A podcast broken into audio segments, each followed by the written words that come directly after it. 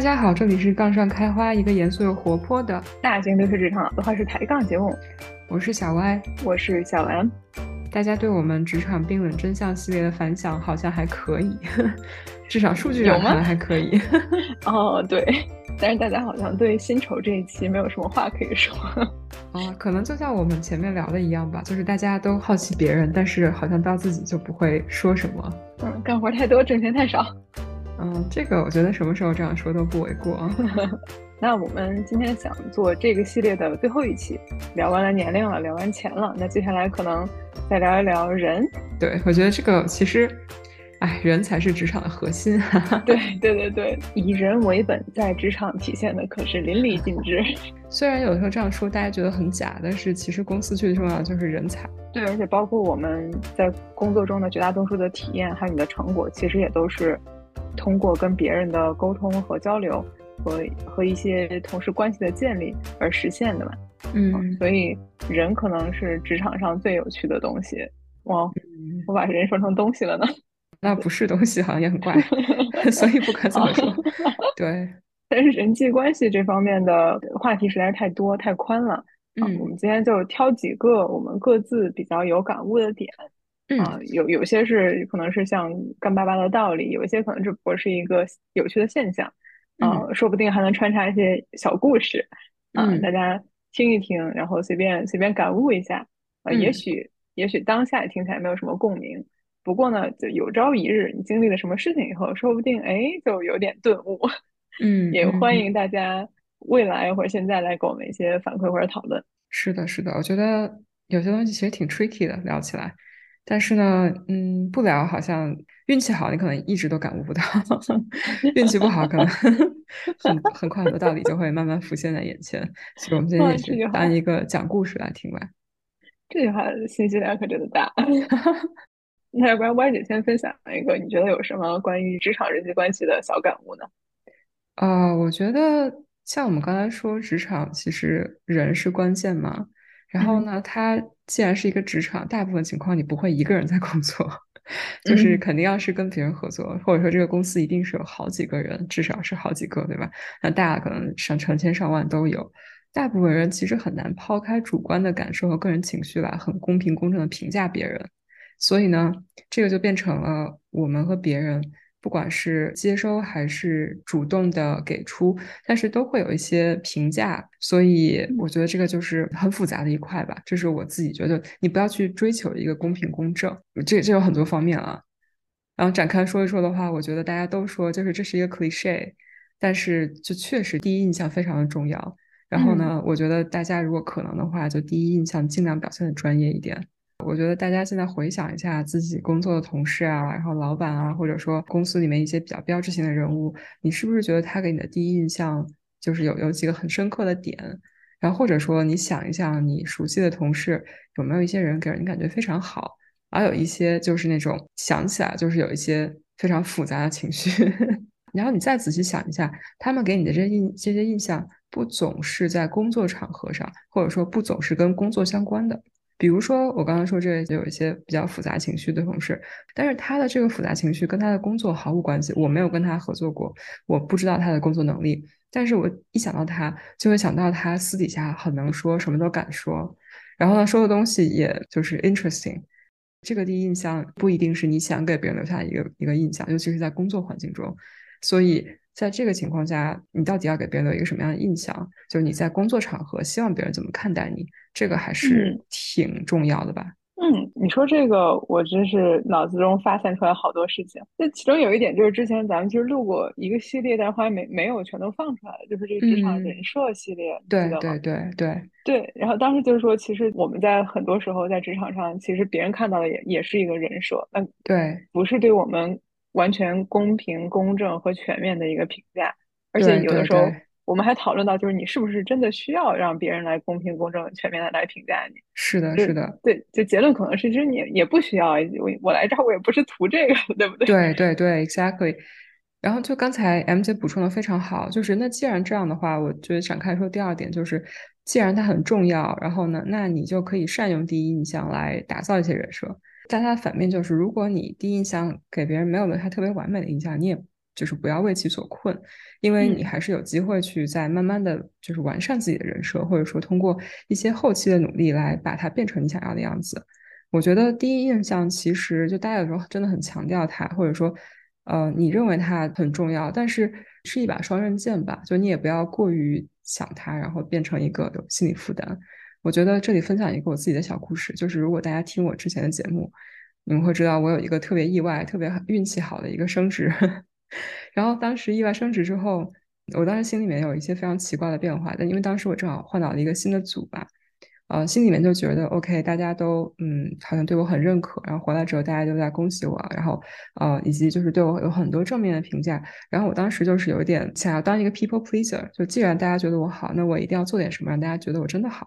然后所以那段时间就是属于一个大家问我什么事情我都能帮就尽量帮忙。然后有的时候也会特别在意别人给我的 feedback，就是比如说偶尔一句就是啊，我跟你要这个东西，然后你可能给我两三没有给我，或者说啊，你这个要是再做的快一点，或你如果能够怎样怎样的更好，这种我会特别在意。然后呢，可能就花一些无谓的时间在这上面。然后就是有的时候觉得说啊，那我既然升升职升到了下一级，我这一级是不是应该比我之前干的事情更多、更好、更快？所以到后面就是自己有点被这压垮了。有的时候是。好像揽了一些活儿，这个活儿其实讲真也不是我的 scope 之内的，我只是害怕让别人失望，或者说不好意思跟别人说不，因为觉得哦，那你既然这么好，你是不是应该会做这些事情？然后呢，呃，到后面做不完又怕别人让别人失望，然后就是一个比较奇怪的一个状态。然后后来心态有点崩，嗯，然后呢，后来觉得说有一天突然自己想通了，就是说就别人怎么看我，其实是别人的问题。那我到底是一个什么样的人？我到底能干什么？那。就是这个是客观的，我自己不能说把自己 burn out。然后当时有天想明白了，就是最差最差情况是他大家觉得哦，你的这个能力其实没有大家想的这么好。我觉得对我来说也不是什么大问题，因为再坚再这样下去我就要崩溃了。所以就是把自己的心态放轻松之后，反而后面就是轻松了非常非常多。然后呢，而且之前的一些无无谓的担心其实并没有发生。就比如说别人问你什么都帮。然后我当时说哦，我比较忙，没有办法帮。哦，那好，没关系。然后他之后再也没有问我要过。然后我就觉得哦，这事情可能就是真的不重要，或者说他只是随便问一问。但是我可能为了这个所谓的印象，就好像花了一些时间在上面。然后后面我觉得也是给大家一个分享吧，就是嗯，有的时候不用太担心这件事情。嗯，哎，我觉得你说这个故事，我还真就还挺赞同的，尤其是可能这个对于职场新人来说。很多人会很介意我在公司里边的口碑啊，所或者是大家所谓的就是打造你的职场的品牌，或者是嗯，或者是一些什么 personal brand 这种东西。啊，但是他还是要分清主次啊，就是我们首要的是自己完成好自己的工作，嗯，然后让自己觉得是舒适的，然后这个是最最重要的事情，然后在在这个基础上，你会有一些很自然而然建立起来的这些口碑和他人的印象。啊，这些东西在很多时候其实已经够用了，在职场这个环境下，而且之后我们也会聊到其他的一些职场人际关系的一些一些 facts，嗯，所以其实或者如果达成一些口碑的目标，会让你觉得你实在是太累了、太辛苦了的话，就自己也可以想想这个事情到底值不值，嗯，因为这个口碑在职场上到底占多大的用，这件事情它它肯定是有用的，但但是不是所有的它都有用。嗯，也也不是真的所有的都有那么的重要。嗯嗯，这个可能或许未来我们可以单独去讨论这件事情。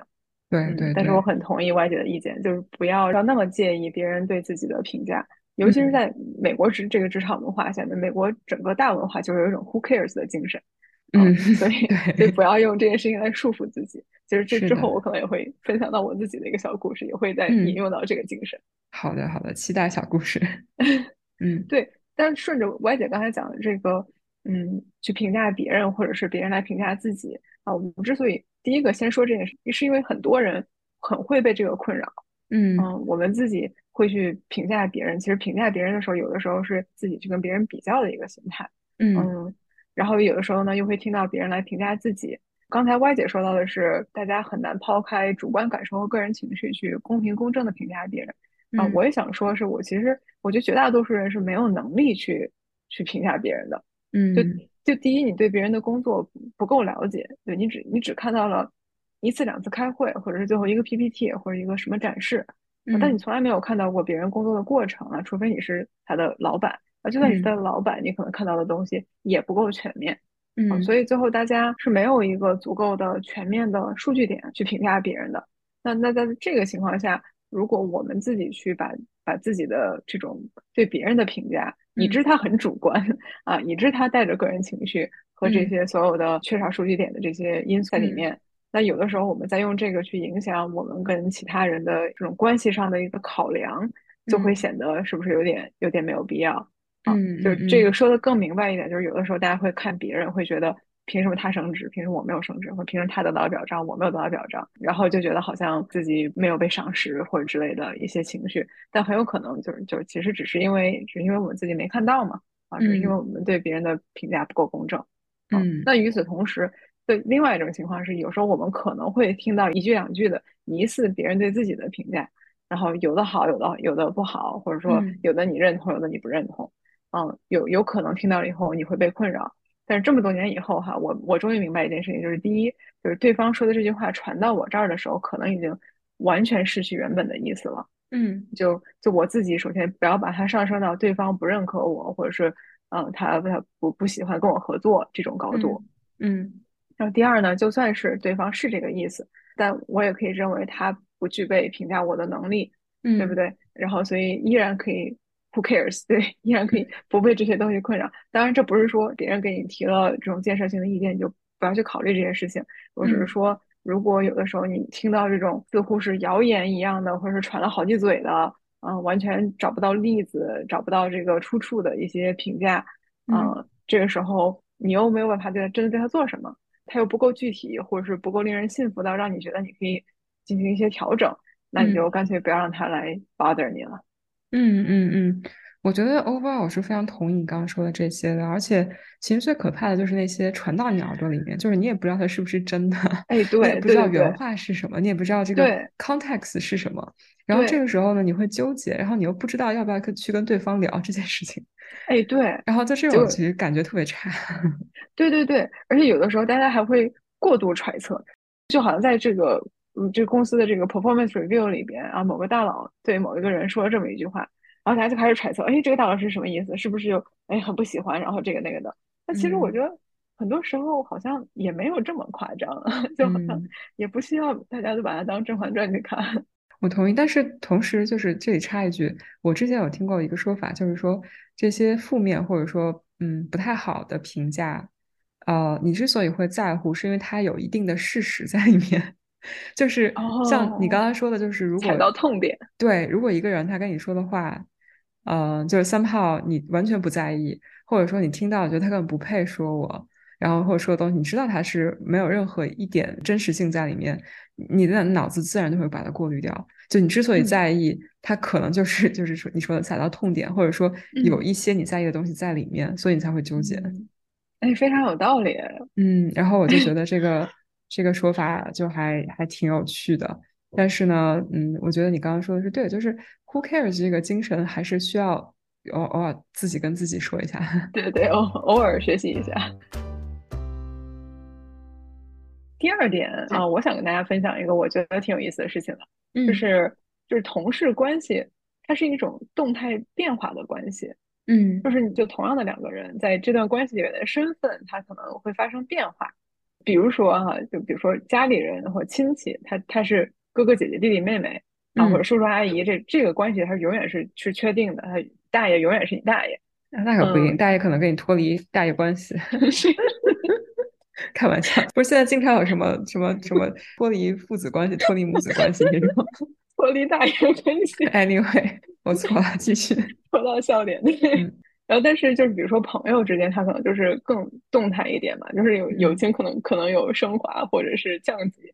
啊。但是但是等你说到同事之间，他的这个变化可能就更多了。嗯，就比如说现在是同组的，就同组的里边，你们俩有可能是齐心协力干大事儿，在这个项目上齐心协力干大事儿，结果到了对吧？到到下次的时候就变成了哎两个人竞争一个机会然啊，这种这样一种竞争关系啊，或者是现在是同组，将来变成不同组了，那你有可能是合作的，也有可能是。这个两个组是对立的，或者是就是甲方乙方这种相互扯皮的，这都是同两个人哦。然后那还有一种可能呢，就是一一个人升职更快啊，本来两个人一起进了进了公司，但是一个比另外一个升得快啊，那甚至将来有可能变成了上下级关系了，就变成汇报关系了。然后甚至呢，上下级关系还能颠倒，就是你比你老板升得快啊，假如你成了他的老板，就这些都有可能。所以对这个事情上，我觉得就很妙，就变成了就是你跟这个人去交往的时候，你对他这段关系的期望值是需要去做好准备去去调整的。嗯，就是未来可能不一样，就尤其是比如说，你不能假设这个人永远跟你是 peer，或者说你不能假设这个人永远跟你是下级。啊，那你对他的这个态度，就你你去怎么去跟别人建立这个关系的时候，你就要做好这个准备。嗯，我觉得这个点还挺有趣的，因为你刚刚说，我就想到了很多小故事。哎，快快快！类似于之前有一个朋友，他跟他的后来的一个大大佬，他们是同时加入公司的，虽然加入的时候这个职级也不一样，但是差别没有特别多。然后当年就是有点那种食鱼微食，然后还一起喝酒打牌，什么有的没的。但是后面就是很多年过去之后，两个人的级别差了十万八千里，也不没有十万八千里吧，但是差个三四级应该是有的。大佬还是会叫大家去家里喝酒吃饭，但是就是那种团建类型的。然后他就有一次就说到这个，他觉得就是感觉非常不一样。然后那这那这个关系其实非常妙的，这整个关系就是你好像跟这人很熟。但是呢，在工作上，就是你们其实又又完全不是朋友，或不是那种很熟的关系，就就是有非常大的权力不对等。嗯，就这在这个过程中，就是怎么调节你们相处的模式，其实还挺重要的。对对对，我能想象的，就是在你刚才说这种情况里面，可能一开始两个人就说你很平等，大家相互之间就是开玩笑啦，然后或者是就是做事情啦。都都是可以相互采纳意见，或者是相互怎么样怎么样的啊。但是将来有了上下级关系以后，就就两个人其实就已经不平等了，在这个关系里边，就就不管是在工作里还是工作外。当然，如果他俩在工作外已经成了好 buddy，这是另外一回事儿。嗯嗯，这这也有。但如果只是同事关系的话，那可能其实之后就可能更多的是一种这个。一种心态上的一个一个微妙，嗯嗯嗯，就是一个曾经能够平等对话的一个人，现在突然间变成了一个你需要去去 follow 他，啊，或者是听从指挥的这样一个角色，这个还挺妙的。而且其实难以避免的另外一个心态就是一种比较嘛，就是毕竟大家都是同一个起点，然后但是之后的速度差别很大，然后这个自己也需要给自己 做一个心理建设。嗯，确实。嗯，而且也见过这种本来两个同事就可能没有特别熟，甚至这关系还不好了啊。然后对方去了一个你想去的公司，或者去了一个你想去的组，哎，那突然间他他变变成对你的未来的机遇有受有话语权的这样一个，这不是也很也很妙？Interesting。对呀，然后所以我觉得就就是整体感受下来这么多年了，我觉得就是建议大家就针对这一点，如果如果你。认识到你将来跟你身边所有同事的关系有可能不是现在的这样一种关系的话，嗯，那我建议这边就是第一是要就事论事，嗯嗯，就是大家在工作上的事情呢，不要轻易把它上升到就是人啊人对人的这个这这个这个层面啊，因为到人对人这个层面的话，就心态会更偏啊，会会更容易崩。嗯，第二呢，就是我觉得大家需要 assume positive intent，就是大家都是来合作，都是来。把活干完，然后领工资回开开心心回家的，嗯，所以 again 就是不要把一个事情就是随便上升到情绪和对立上面去。对，然后第三点呢，我觉得就是广结善缘啊，就广结善缘，对，对这个总是没错的，对吧？对，就是尽量的真诚待人，对吧？莫要轻易的摆架子，看清他人。嗯，就算是你现在觉得这个人是新人，是是 report 给你的，或者怎样怎样的。他未来真的有可能给他打工去，嗯，所以你也不知道将来兜兜转转会有什么奇妙的机遇，所以这广结善缘总是没错的。那既然聊到这儿，那就顺便再聊一下我对这个同事关系的，或者说同事关系的一种这个这个程度的一一个个人看法吧。嗯嗯，这可能是我们想聊的这个第三点。嗯嗯，就是我觉得就是同事关系里面可能分嗯有效。和比有效更强的一个层次是，比如说好，就是有效的有没有无效的关系？哎，有无效关系，当然有无效关系。对，然后它可以升华，升华成这个朋友关系。对，但我觉得这是一层层递进的。我觉得就有效的同事关系啊，首先，我觉得这个这个事情其实根本不需要你对彼此有有什么了解啊，或者是不需要你对对方对对这段关系有什么样的情感投入。嗯嗯。就是当你想把一段关系经营成一个好的同事关系的时候，这个时候可能需要更多一点经营。但但其实我回头想一想，我觉得至少我我自己在工作中认识的绝大多数的同事，嗯都都属只属于有效的同事关系这一类。那有效的同事关系在我这儿是怎么定义呢？其实其实很简单，就是我们能一起顺畅的合作完成工作。嗯啊，这个我觉得就已经是一个有效的同事关系了。嗯啊，那如果能够高效的话，当然就更好。嗯，但其实完成工作这件事情，它只需要只需要我们两个人对要干什么活儿和怎么干达成共识。嗯，那如果是一个比较长期的合作关系的话，可能就是在需要对彼此的业务能力有一定的了解和认可，然后对彼此的工作方式也有一定的适应。嗯，但但其实所有的这些都不到任何的 personal level。嗯，就我可以只知道你的一个名字，以及你会写 SQL，然后我们就可以工作了，就是对吧？这个毫无感情的 SQL 随机器出生，是不是？嗯，对，因为因为我可能我们项目结束以后再也不见，以后再不会联系，嗯，但是但是即便即便如此，它也不影响我们加个 LinkedIn，对不对？然后也不影响我们之后求个内推，也不影响我把活都干完了，然后大家皆大欢喜。我觉得你刚才描述的这个有效同事关系，让我想到了我跟我觉得工作中接触到大部分美国人的关系，就是大家一起干活的时候，就是能够维持表面的客气和表面的这个 decency，大家好像可以一起吃吃吃饭，hang out，happy hour，whatsoever。结束之后，大家就是也也也也不是很关心对方过怎么样，也不会像朋友一样这样联系。但是合合作共事的这段时间，大家都是挺开心的，就是大家就是一个目标，就是咱们在这儿的就是上这个班儿。好像跟国内那种把个人的时间和个人的一些东西，嗯，带到工作上来非常不一样。哦，我觉我觉得你说这个情况，我百分之一万的赞同。就是感觉美美国的职场上，我不是很了解国内的职场，但是美国的职场上已经非常非常适应的把这段关系停留在上班的这个八个小时或者十个小时之内。嗯，哦，然后然后你包括工作跟生活以外哈，然后可以有完全不一样的两个网络、两个世界，啊，两两个可以完全分开。然后，但是也有很多美国人会把它升华嘛，会把它升华到一个更好的、更进一步的一个同事关系。嗯，啊，就是他可能会成为一种，就是我们两个相互之间可以互相学到点东西，啊，互通有无，然后发展出了友谊。然后在周末的时候，我们可以一起 hang out，啊，还可以录个 podcast。对，对呀，我觉得。对，这个其实很难得的。我觉得我们就是你回忆一下的话，可能因为我们在美国，然后都是中国人，然后在公司里面遇到中国人，就是很自然的会有一些这方面的亲近的感觉，就可能更容易培养出这种好的同事关系。但其实不是那么容易培养出来的。对呀，对呀，对呀。就这个其实需要我们去更多的观察和了解对方的工作技巧啦，或需要更真诚的沟通交流，而且还需要更多。对对方作为一个人，一个整体的人，而不是一个工人的 这样一种 关心和了解，确实，这个其实还挺挺难的。而且我觉得这个最难的一块是，嗯，就是这个关系是双边的，就是不只是我要对对方有兴趣，对方也要对我关心了解有兴趣的，要不然就是这个是没有办法你去强求一段关系的发生。所以这个可能是大部分时候，我觉得我们跟。一些美国人在职场的同事，有的时候感觉这个关系不是那么自然，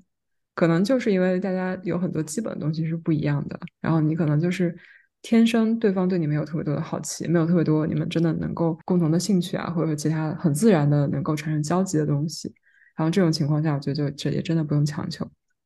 嗯，那么问题来了，歪姐，嗯，对，你觉得在美国的职场里边发展几个这样比较好的同事关系，嗯，有必要吗？或者说，你觉得它有没有什么比较好的 benefits？我觉得肯定有 benefits。我说一个最简单的，嗯，之前不是有个笑话，就是大家交外国男朋友、女朋友的最最最关键的一个一个 最大的一个好处是对练英语，这是开玩笑啊。但是我觉得肯定是有好处的，因为可能会给你一个不一样的 perspective。然后就更好的是，如果你们在不在一个项目上，或者说你们短暂在一起工作过，完之后又有各自的。这个 career path 的话，可能会给你一个 second opinion，然后呢，大家可能会有一些不同的想法，就是尤其是大家是来自不同的文化背景，那这个时候有的时候还是挺有用的。对对对，我觉得它其实很大的一个 benefit 在于互通有无。嗯，哦，就是包括我们两个人在一个公司，但是你相互你了解这个组的情况，或者你跟其他一些人很熟，嗯，或者是呃，或者是将来哎有朝一日变成我们有一个合作的机会了，而这种就是关系更近的时候，他的确是会更愿意分享更多真诚的意见，嗯，和和更付出更多的努力在这个合作关系上面。我觉得这个是很重要的一个地方，就我们在这个公司里面，不是说只干完了今天的活儿，你还要考虑的事情还还挺多的，然后包括你未来的发展机会，所以这这很需要我们在公司里边能有一个信息的一个来源或者信息的网络。嗯，那这个时候其实对就就跟。对就是跟关系比较好的可以信任的同事能够去沟通，这个其实是非常大的一个一个价值。嗯嗯，然后与此同时，我觉得另外一个价值其实也体现在，这都很微妙啊。这不是不是说我们需要这样功利的去看这些同事关系。就很多时候，嗯，如果你在公司里边的人缘比较好，就是这种有比这个一般有效的同事关系更多的这样一些好的同事，嗯，那可能你在公司里面做项目的时候能够得到的帮助，或者是在你推进你的东西的时候得到的支持。甚至是将来有些人他升职比你快，他们是是不是说是不是还能反过来提携我们一下？嗯，就是这些，我感觉就是整体来说，嗯，好像对对人的关系的这个这个投入是需要很多的，然后但是很多时候它的回报也也会远超这个投入。嗯，我提出来这个点呢，就是就是想跟大家说，呃，它有这个东西的存在，然后看每个人自己的偏好，看看你觉得是你更舒适于跟大多数人保持有效的同事关系，还是你你想要。哎，有一些比较合拍的人，想要跟他发展一些比较好的同事关系啊，这这些都是大家可以自己考虑的。然后，如果想要发展更进一步的好的同事关系的话，那可能就需要更多的这种来自人性本身的 关怀和交流。是的，是的。最后如果你讲它是一个好的同事关系，然后有超出简单同事的沟通的话，甚至是友谊，那么它还是归根到底是有一些友谊的这个核心在里面，就是你们要有共同的。一些 common ground 在上面，所以对有的时候不只是跟工作有关的。嗯，是的，是的。但是 again，就是普通有效的同事关系，其实完全不影响大家求个内推，然后或者是把这个项目做完，其实完完全不影响。只不过是，只不过是你把它再发展多发展一些的话，可能会有意想不到的一些好处。完全同意。那 这打岔，因为刚才我提出一个怪异的有没有无效的同事关系，我刚才想到了一个非常奇怪的例子，就是你说了这些之后，我又在想无效的工作关系是什么，我就想到了我之前有一个朋友，就他就是感觉一个很奇怪的状态，就是他好像很希望大家都喜欢他，但是。在我跟他有限的合作和有限的，就是干正经事儿，就是说，比如说项目啊，或者说谈一些正经的事情的时候，就是体验都非常的差。但是呢，他好像见到谁都跟大家关系很好、很熟的样子。然后我就在现在在想，这是不是一段无效的同事关系？好像企图跟别人拉近关系，然而最基本的，就我们刚刚说能够顺畅合作、完成工作，都不太能完成。这个在我心中，其实怎么说呢？在我心中的 label 就是他。他可能不是个坏人，但是我真的不想跟他一起工作。嗯，真有趣。你这让我想到了以前，好像上大学的时候，很多人会说这个人脉很重要，然后就会有很多人很拼命的去去想认识很多人，然后想跟大家一起玩，然后就好像感觉这些都是他的人脉。但是后来发现，也并不是真的成为了所谓的人脉，就是有点本末倒置了。对这个，我们后面会有一点，就是再聊一聊，就是嗯，所谓的这个人脉，就是你讨不讨喜和你结交什么样的朋友，这个关键到底是什么？我我我对这个还是有一个比较功利的看法，但是我们可以后面再单独聊。我觉得像刚刚说的，就最基本的顺畅合作完成工作，可能比对方喜欢你或你们私下关系好不好，或者说你想要达到一个什么样的亲密或者说亲近程度，这个重要的多。对对对，因为 at the end of the day，大家都是过来干活的。如如果就算你这个人再讨喜，但是你实力不行，嗯，干不完活，这个是这个是影响我领工资了的，这个不能忍。这可能对，是不是 IC 啊？就是如果一个 leader 他不用自己干活，大家都喜欢他，这个是不是一个成功的？啊，是不是有点发人深省？我我觉得挺有意思，他是怎么先混上去的？我觉得挺有趣的。对，但是 anyway，这已经超过了我们普通打工人的范畴。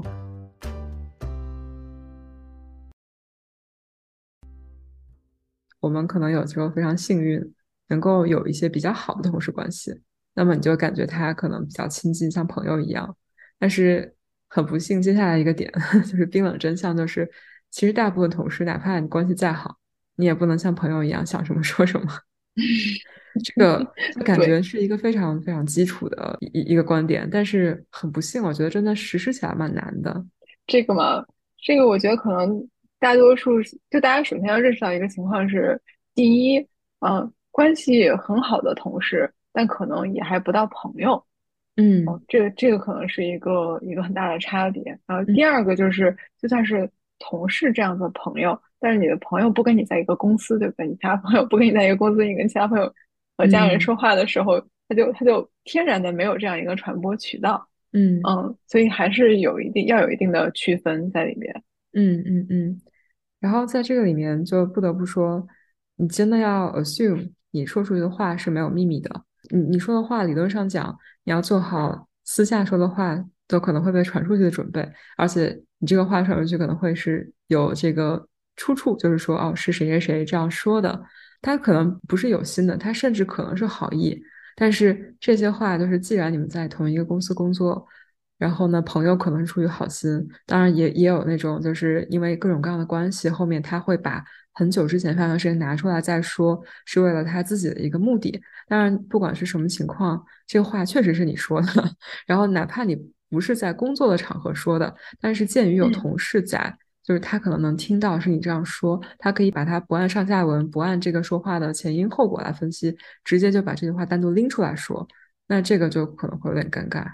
对对对，我们之前节目上说过，就是有同事的场合一律算作工作场合。然后对，除非除非就是你跟他的信任程度到了一种啊，你被他插两刀，你也觉得你认了，那就这种程度。嗯，但就但是我想，就是绝大多数时候可能没到哈，没到这种程度。所以，尤其是在美国职场，它有很讲究，很多有又有各种各样的忌讳和政治正确的东西在里边。对，嗯，所以大家在工作场合不谈政治，不谈一些很很敏感的东西，就不要觉得我我跟这个人关系现在变好了，然后我可以开始去邀请他来跟我去参加什么政治聚会的这种东西。这这个其实大多数时候你不知道对方的线在哪啊，你你也不是很好把握。但是对方如果想要。把这件事情 escalate 的话，那那这是很容易的。对对，然后另外我们刚刚讨论到这个同事的关系可能会有各种转变，就是比如说你们从平级换到上下级，或者说本来是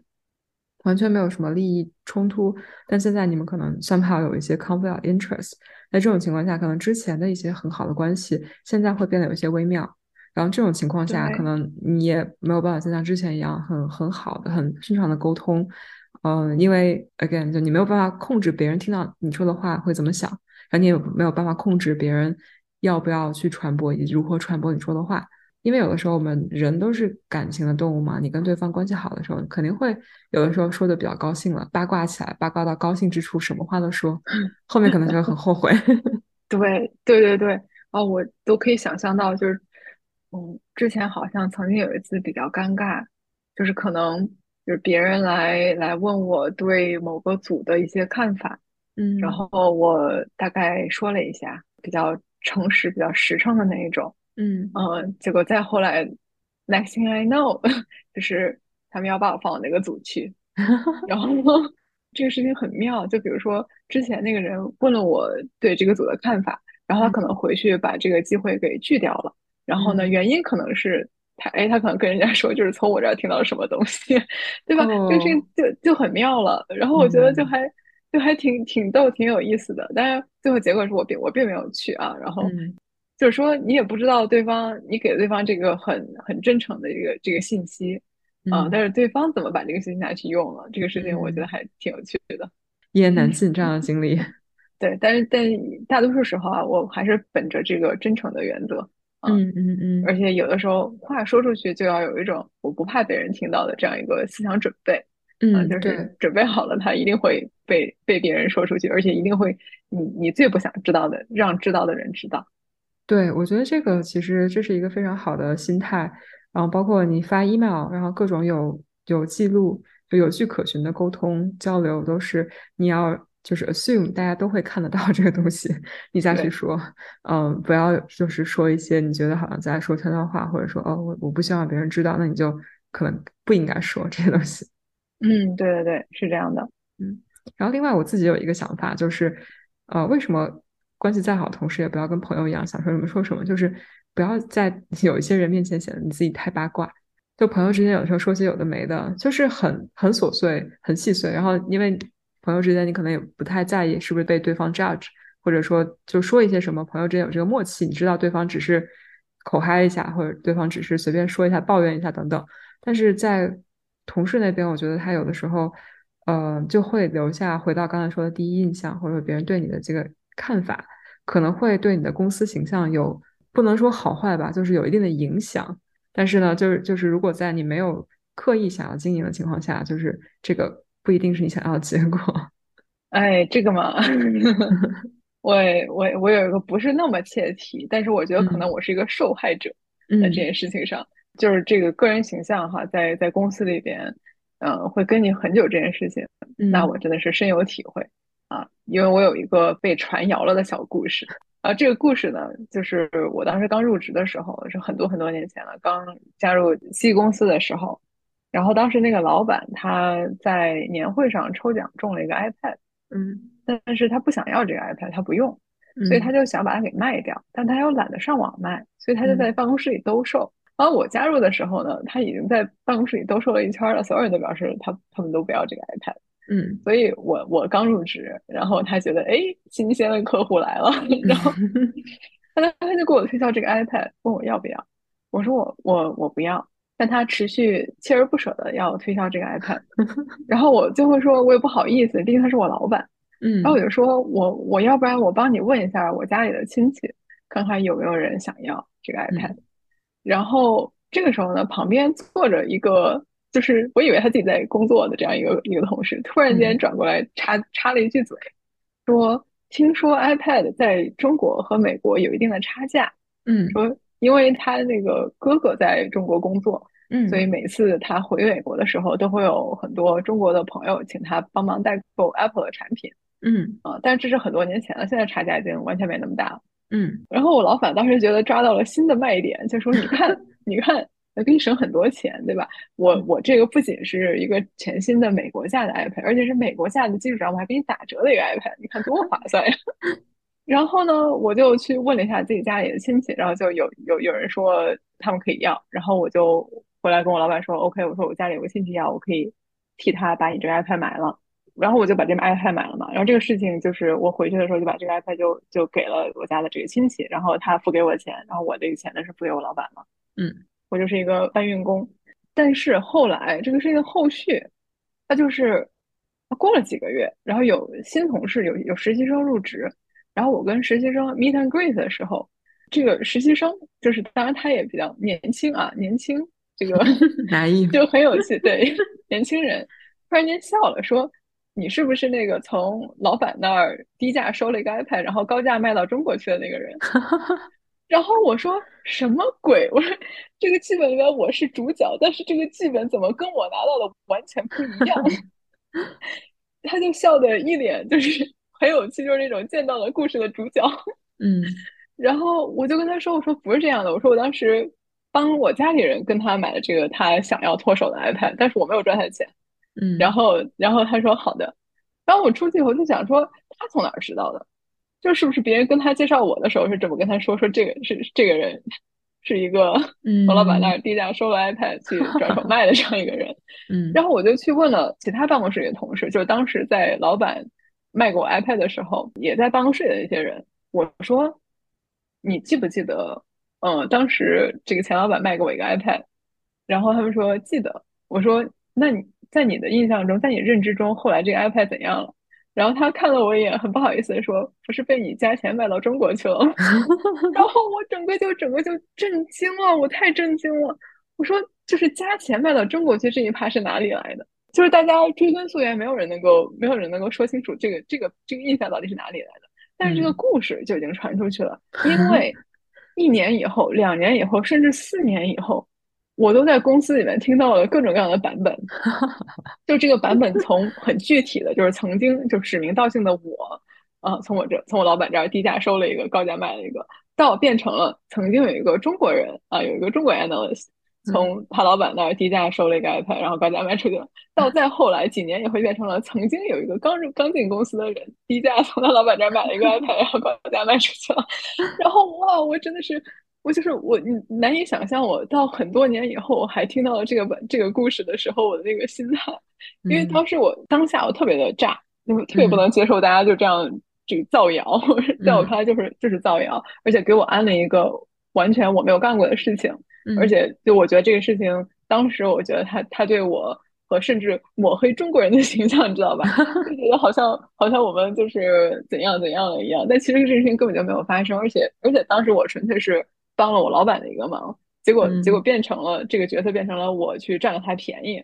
然后所以我当时就非常的不高兴，然后所以我就跟每次听到这个版本的时候，然后我都会去跟那些同事澄清一下，而且我中间还给那个当时卖我 iPad 的这个老板。我还给他发过邮件，我说这个事情我不知道你有没有听说过，但是现在有人在公司里面这样传，然后这个事情的版本不是这样的，就我特别义正言辞的跟他澄清了一回。后来，然后就有一个一个关系就真的还挺不错的一个美国同事，他就开导我说：“你你就把这个事情当成一个 who cares 去看，对吧？嗯，就是这又怎么样了呢？对，不过就是一些你一辈子可能都不会再见的人啊，误传了你众众多名声中的一个而已 啊，他又不影响你。”工作也不影响你跟小孩的关系，那 who cares 呢？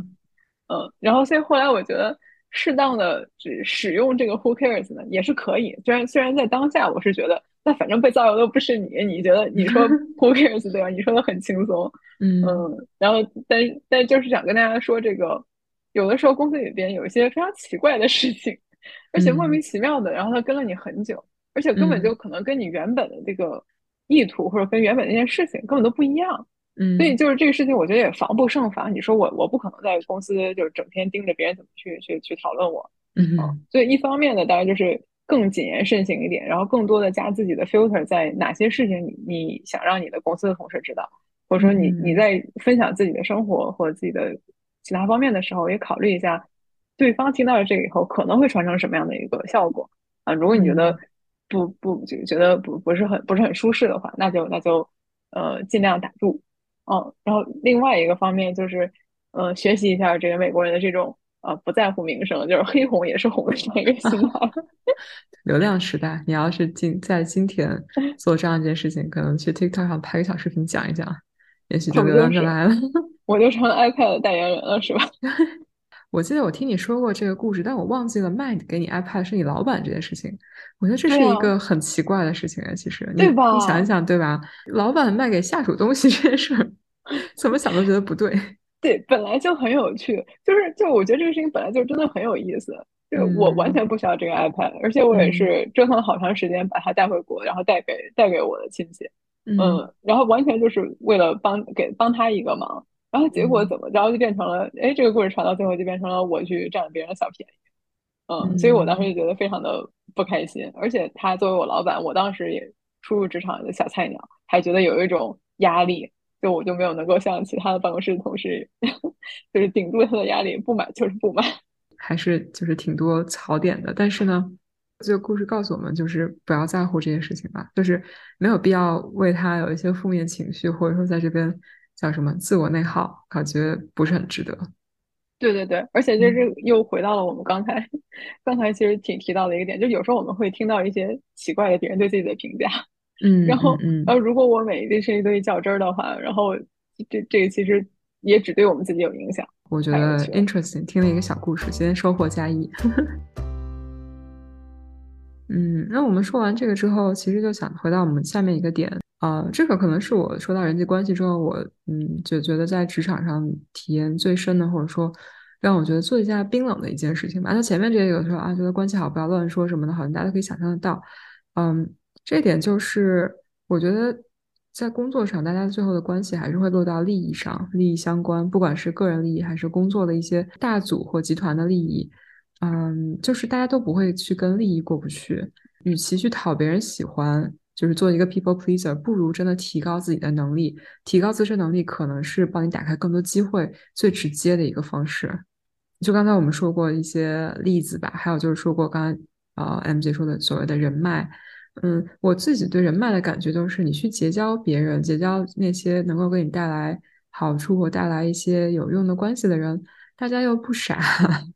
大家也就是肯定会有一些人会就是很 nice，然后他是天使一样，就是为了帮助别人。但是大部分当你带着一些目的去结交对方的时候，对方也会来看一下你是几斤几两，对吧？就是不会有那种不对等的关系，特别的极端。就是你你作为一个一味索取，不会给别人带来什么利益的人，没有什么特别有效的，就不管是情绪价值还是说实际上实打实的利益存在的一个人，我觉得在工作上或者是所谓的人脉，它是不成立的。嗯，怎么说？就是你讨别人喜欢，或者说你费尽心思去结交别人，但是你反过来对对方没有什么用的话，这个关系我觉得其实并不会真的是很牢固，而且也不会有你想的这么有用。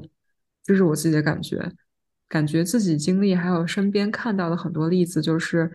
呃，有的时候大家关系很好，就见了面嘻嘻哈哈，然后可能私下里也在一起玩一下或怎么样，但是当来到就是比如说真正的工作能力。假设说你跟其他人在一起，然后你要有有有这个工作的轮岗 rotation，或者是换组的机会，或者说现在有一些老板想要招募一些人去做一些什么事情，呃，关系好这件事情，我觉得啊，在老板自身利益真的会被影响。比如说他现在带一个新的组，他自己也有 deliver 的压力的时候，关系好并不一定真的是他在乎的事情，他可能在乎的是，OK，那你独当一面、负责任、能够真的有担当的一个人，能够做出东西来。这个可能会比就是平时是不是玩到一起来重要的多，而且有的时候你会发现啊，我跟我没有好的机会，是不是因为我跟他们关系不够好？那我自己在职场中看到一些情况是，当你的能力好的时候，别人自然会来找你；当你就是有一些硬实力，或者说当你能够做出来一些令人信服的结果的时候，你会发现身边的人和机会都变好了。这个是一个很奇怪的感受，就是这不是 PUA 大家，就是说啊，你身边的机会不好，你身边的人不好，一定是你没有能力，这个不成立。但是这个就还挺有意思的，就是你想一下，很多时候我们会抱怨老板给的这个项目不好呀，或者说为什么有一个好的项目他给谁谁不给我之类的。然后这种时候，并不是说你关系好不好，大家当要想要做成一件事情的时候，可能最后还是有一些就是自身能力的东西在。对，我觉得歪姐分析的已经特别到位，特别透彻。就是，你就说到底就是大家，嗯，大家非常分得清楚，在什么时候需要什么样的技能啊，以及需要你提供什么样的价值，嗯啊，所以这个其实就跟以前我们说的这个所谓的大学生搞人脉一样，就是你好像认识别人，然后你性格非常讨喜，然后但是大家组队做项目的时候，那那嗯，可能有些人能够对吧，看在这个友情的面子上，然后接受一个抱大腿的，嗯，然后但是大家最后一定。你会发现，就是真正很有实力的这些人，他自己永远都不需要主动去拓展自己的所谓的人脉，就是都是别人要去想办法去靠近他，然后想要把他发展成为人脉。但但真正稳定的一个一个人脉关系呢，或者是稳定的一个同事关系，是你两个人都能够互相有一定的呃提供啊，都能提供一些一些 input 和一些价值。所以其实歪姐刚才分析的。已经非常是鞭辟入里了，我就不。我觉得听起来可能会觉得特别功利或特别现实，但是我不是说嗯让大家都在跟同事结交的关系中向对方索取些什么，我只是觉得有的时候你觉得很难跟大家 network，或者说你的一些关系，比如 mentorship 或 networking 不是特别的顺利的时候，你可以换个角度就想一下，你跟对方在 network 的时候，因为你知道你想从对方那边得到什么，然后呢，你反过来可以为对方提供什么？就如果对，因为这些关系都是一个就是相互的嘛。那可以可能想一想，怎么样能够让这段这段关系更加的牢固一点。然后另外，嗯，那大家可能都有自己独特的竞争力，对吧？有些人的竞争力是硬实力，有些人的竞争力是哦，就是特别讨人喜欢，就是让大家高兴。那这个我觉得是一个很难得的。但是你要意识得到，就是大部分公司其实不需要你在工作中给大家提供情绪价值。我觉得我可能就是过说太大了，就是可能技术类岗位。不需要提供情绪价值，就你的核心竞争力可能还是一些实打实的，跟你的工作本质更加相关的一些东西吧。然后呢，嗯，我之前听 podcast 在讲，就 Netflix 他的那个 co-founder 写的那本书，在讲他公司的 culture，它里面讨论过这个，就是说，很多时候大家会说公司是一个 family，是一个大家庭，然后大家就是相亲相爱呀，然后怎么样怎么样。但是他说他不觉得这样，他觉得公司更像是一个 sports team，nobody wants a bad player。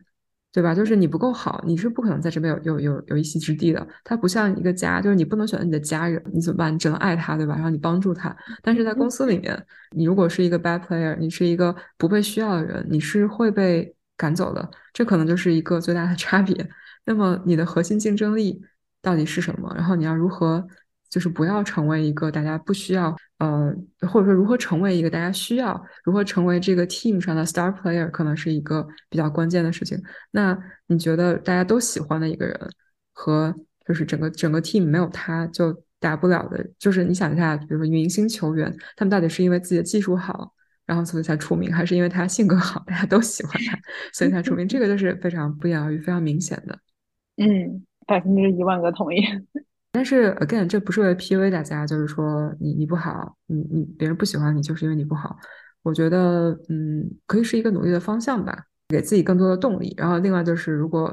social 起来很难，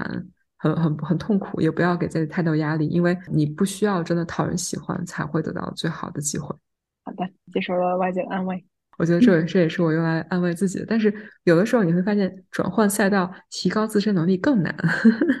这个这个算了，这是也可能是一个一一个有点 depressing 的。你会发现，可能也也不讨人喜欢，自身能力也就那样。有的时候想想，这个也也很无解啊。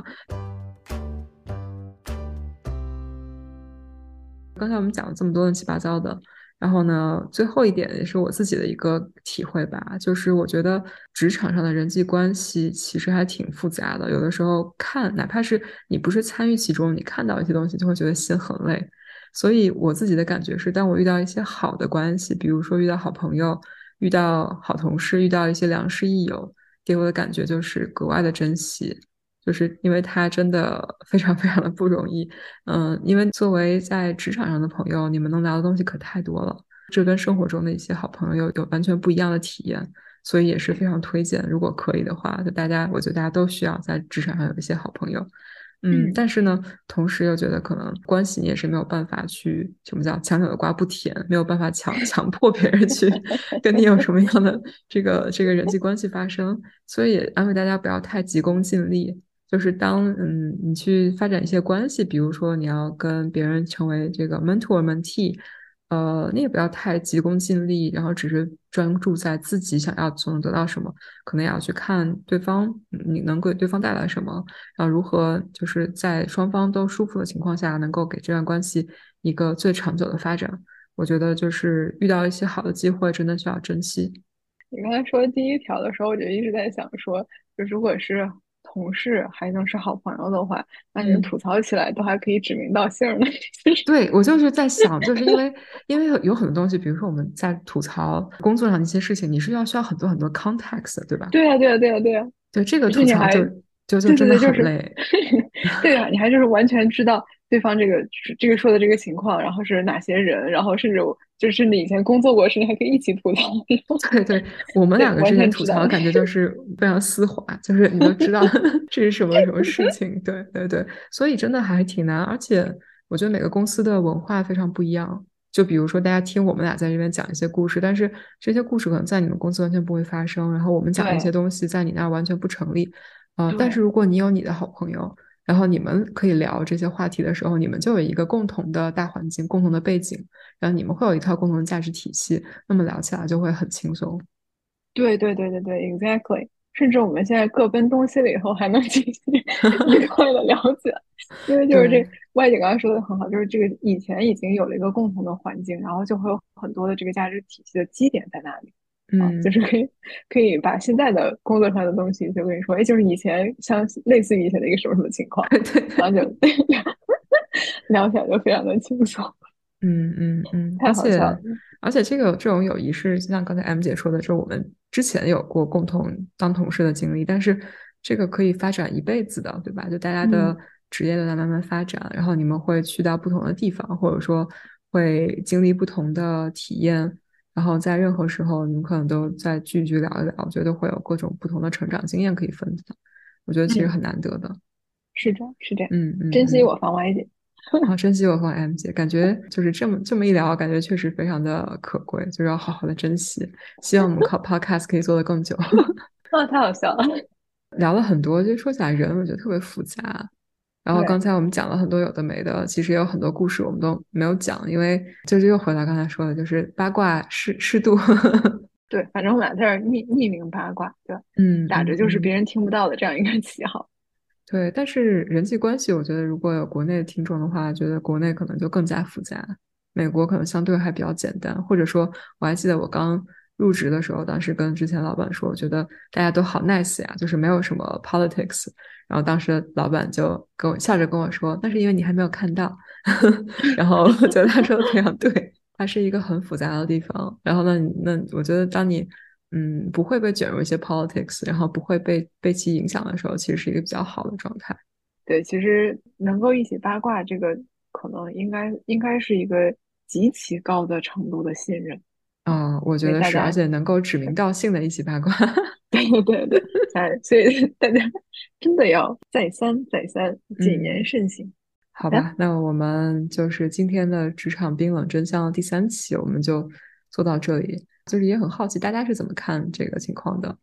因为尤其在美国，大家可能真的就是工作同事，就是简单的同事关系，就没有什么额外的拓展。我不知道国内的这个职场到底是什么情况，其实我可能更好奇国内的职场的情况一点。因为感觉上，感觉上国内的，因为工作时间毕竟比较长，就是你可能在职场以外去，嗯，就你被迫就已经在职场花了很多很多时间，然后而且。而且也有很多呃，就团建，而且我觉得国内好像感觉上啊，团建包括大家一起喝奶茶、你知道聚餐这种这种事情，好像印象中，嗯，比美国就可能多一点，而且大家又是一同一个文化背景的嘛，那就不会有。这种文化上面的一个一个 gap，对我还我其实很好奇，对我还看到小红书刷到，就是有一种同事感情叫做一起睡午觉，我感觉各方面的炸裂，对吧？对我看到睡搭子，对我看到这个就就觉得就又羡慕又觉得好像很奇怪。对对对，我就今天才刚看到一个，然后那个。这个帖子还说我的睡袋子终于回来了，然后之前都都睡得不够香，然后就对我觉得这个看到就觉得就是各方面的 神奇，不知道该如何评价。太有趣了，太有趣了。嗯，好的，然后希望今天这期节目能够收获更多的评论啊，然后期待想知道大家有没有什么职场中的神仙友谊，或者说职场中的无效的 关系，也很好奇。好的，好的，嗯嗯，那我们继续开放节目的点题功能。虽然我们接下来有几期节目的内容已经差不多定下来了，嗯，但是也很想看看大家有什么想听的东西，嗯，然后顺便那请大家多跟我们互动一下，留个言啦，然后加个群啦，嗯，来跟我们讨论讨论。非常期待大家的评论。那我们今天就聊到这里，欢乐的时光 过得总是这么快。又到了时间说拜拜，说拜拜。在下次大家跟同事变成好朋友之前，祝大家 生活都能岗上开花，节节高。